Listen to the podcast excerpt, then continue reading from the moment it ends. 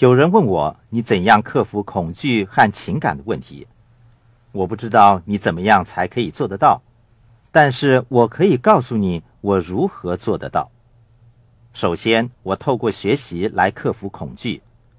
我在前面谈及有关数字的问题时，曾经提到，当人们称赞我做得好的时候，我要知道好的程度，那个好究竟有多好？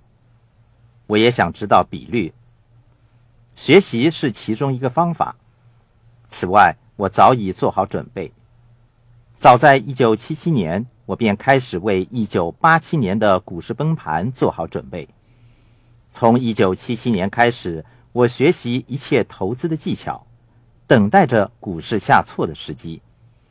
当股市下挫的时候，我已经早有准备。那个时候，我对自己说：“我等不了，我们开始吧。”今天同样的事情再度发生。我们为这个课程录音的时候，股市下跌了差不多百分之四十，人们满腹牢骚，抱怨着说：“哎呀，这是一个可怕的市场。”就在他们抱怨的时候，我选择买入，因为这就是我所等待的时机，也是我变得富有的时刻。我在准备的过程中一直得到导师的指导。导师是一个早已在你想做的事情中获得成功的人。我先说明导师和朋友的区别。导师的工作是协助你达到成功，他不是你的朋友。朋友的工作就是当你的朋友。在很多时候，人们要求他的朋友作为导师，结果把友谊都赔上了。对于这些情况，你要加倍小心。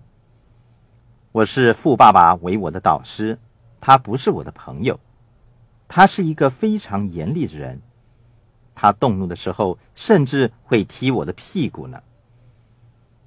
要求朋友作为导师可能会是一个严重的错误。如果你想找一个导师，你要先问一问他们是否有亲身经历过股市暴跌的经验。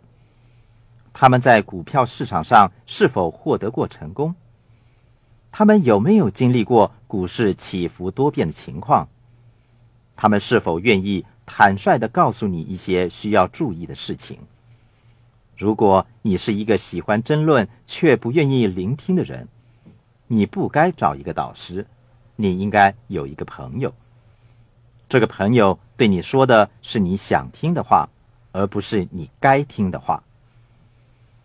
这些都是我如何准备和克服恐惧的例子。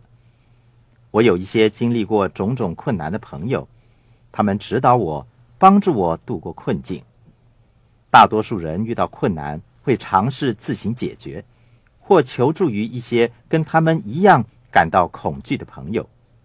这就是穷人永远是穷人，中产阶级需要不断辛勤工作，富人则越来越富有的原因。致富的关键不在于你是否聪明过人，在许多时候，致富的关键在于你是否有胆识，是否愿意犯错，是否相信失败是获胜过程的一部分。如果你逃避失败，你同时也逃避了胜利。不论是富人、穷人还是中产阶级，都曾经感受过恐惧和疑惑。当你感到恐惧和疑惑的时候，正确的思维方式可让你在股市上升或下挫的时候同样有出色的表现。